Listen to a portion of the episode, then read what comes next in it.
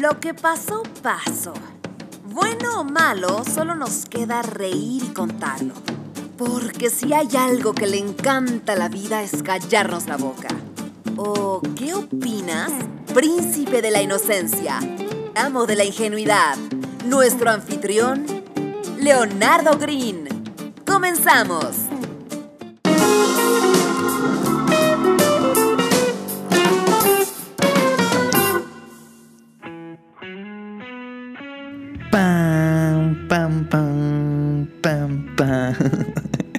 Sean bienvenidos a este nuevo capítulo. Hoy estoy de muy buen humor, considerando que por poco, por poco, por cuestiones de clima, dificultades técnicas, casi quedarme varado en el bosque, no logro grabar el día de hoy. La verdad voy súper tarde, pero no importa. Lo que importa es que estamos aquí, lo que importa es que estamos vivos y lo que importa es experimentar, es dejarnos llevar por la curiosidad.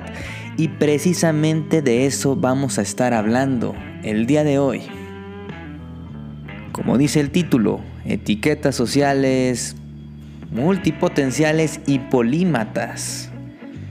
Y es que estos meses han sido muy, muy interesantes en mi vida porque me he empapado de una cantidad de personajes pintorescos gracias a mi trabajo, pintores, escritores, ingenieros, licenciados, gente de antaño, gente cuadrada, gente open mind, bisexuales, gays, lesbianas, de todo. Y ha sido una experiencia muy estimulante para mí porque me encanta aprender. Pero sobre todo nostálgica. No me he podido sacar de la cabeza aquella plática que tuve con mi mentor a los 18 años. La recuerdo perfectamente. Estábamos en un café y me lo dijo. Leonardo, te tienes que enfocar, tienes que decidir qué vas a hacer, en qué te vas a especializar, cuál va a ser tu área de maestro, porque si quieres ser aprendiz de todo, jamás vas a dominar nada. ¿Qué les puedo decir? Me encanta, me encanta, me encanta la sensación que experimentas cuando empiezas a aprender una nueva disciplina, cuando te empapas de un tema y de pronto adquieres esa habilidad. Porque ah, hace tiempo di una plática sobre la curiosidad, sobre lo que significa ver con distintos ojos el mundo, de todo eso que nos perdemos, todos esos detalles que, que, ignoramos por no ponernos los lentes de ingeniero, los lentes de arquitecto, los lentes de diseñador. No es lo mismo para ninguno de ellos el estar sentado en un restaurante, en algo tan simple, tan banal como irte a sentar a un restaurante, porque el arquitecto va a analizar la estructura del lugar, el diseñador su composición, qué tan armonizado está la paleta de colores. Y así puedo seguir con un sinfín de ejemplos y también puedo agregar que evidentemente no seguí el consejo de mi mentor. No lo haré ni lo haré nunca. Al menos no en eso te voy a escuchar. Y no puedes negar que el tiempo me dio la razón y le ha dado la razón a muchas otras personas que se han atrevido a quitarse esa etiqueta, a no encasillarse en una sola actividad y para no quedarme como un loco hablando en el micrófono. Les voy a compartir esta corta y breve anécdota porque no quiero que se alargue mucho este audio. Además de que me impactó bastante, para los que no lo sepan, me dedico formalmente a la consultoría de negocios y me especializo, por así llamarlo, en las tecnologías de la información. Básicamente mi trabajo es ayudar a una persona o a un negocio a que a través de la tecnología innove en sus procesos de producción o bien en sus procesos de venta. Pero no voy a profundizar mucho en mis actividades laborales porque de eso no se trata la plática. Bueno, no del todo.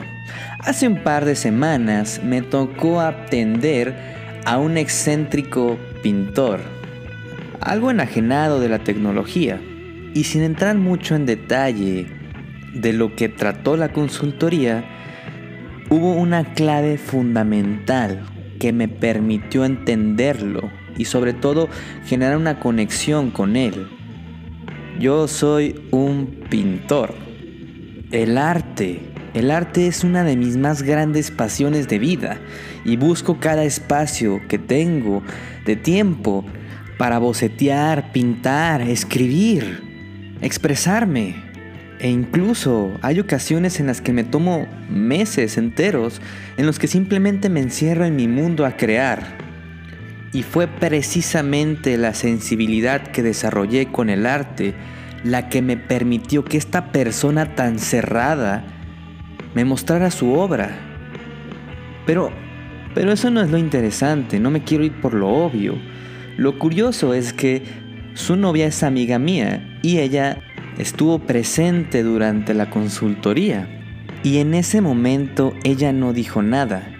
Pero lo interesante fue dos semanas después, cuando ella y yo coincidimos en una reunión, se acercó para agradecerme porque quedaron muy contentos por los resultados, pero, pero fue el comentario siguiente que hizo el que voló mi cabeza por completo.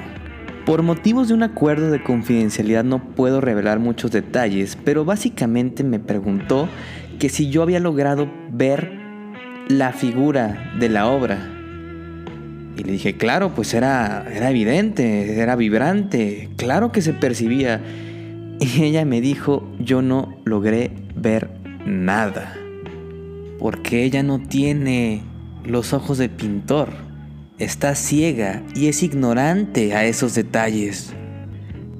Piensen en cuántas cosas estamos ciegos por limitarnos a no experimentar.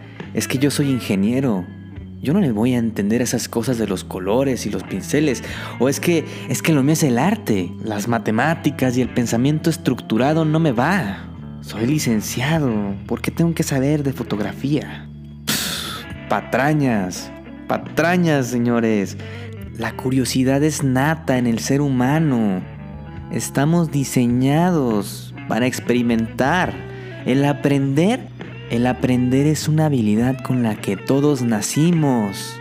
Es estúpido y antinatural ser cuadrados y sobre todo limitante, porque voy a agregar este último ejemplo y quiero dejar muy claro que no hablo de mi vida personal con afán de presunción, hablo de mi vida personal porque es la primera instancia que tengo para compartirles. Son experiencias verídicas que he comprobado. Y es que en una ocasión, más bien la única ocasión porque hasta el momento ha sido el único trabajo formal que he tenido, me encontraba laborando para un estudio de videojuegos porque también soy programador. Ahora lo interesante viene que durante las primeras dos semanas detecté que había un gran problema de comunicación entre las áreas de diseño y de programación. Había constantes discusiones porque el programador no lograba entender por qué los de diseño se aferraban tanto en poner un botón en tal posición por qué los iconos tenían que estar centrados, por qué las partículas tenían que explotar de tal manera. Bueno, para no hacer el cuento más largo, la única persona que lograba entender perfectamente ambas partes en ese momento era yo. ¿Por qué? Porque había desarrollado la habilidad del pensamiento lógico y estructurado gracias a la programación y la sensibilidad estética gracias al arte y siendo un completo desconocido con apenas dos semanas, pasé de programador junior a líder de proyecto.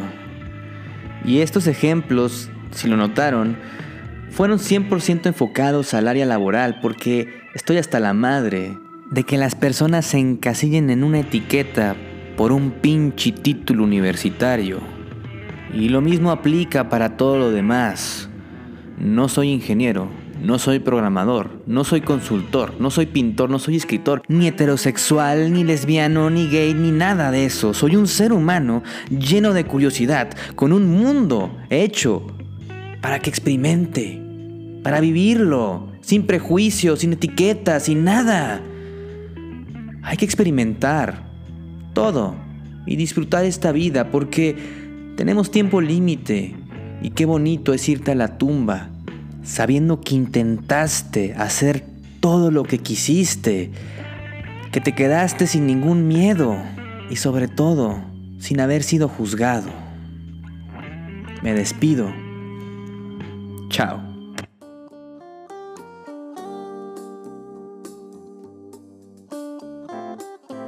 Es todo por hoy. Contáctanos en podcast.leonardogreen.com o búscanos en redes sociales como Leonardo Green y cuéntanos tu historia. ¡Hasta la próxima!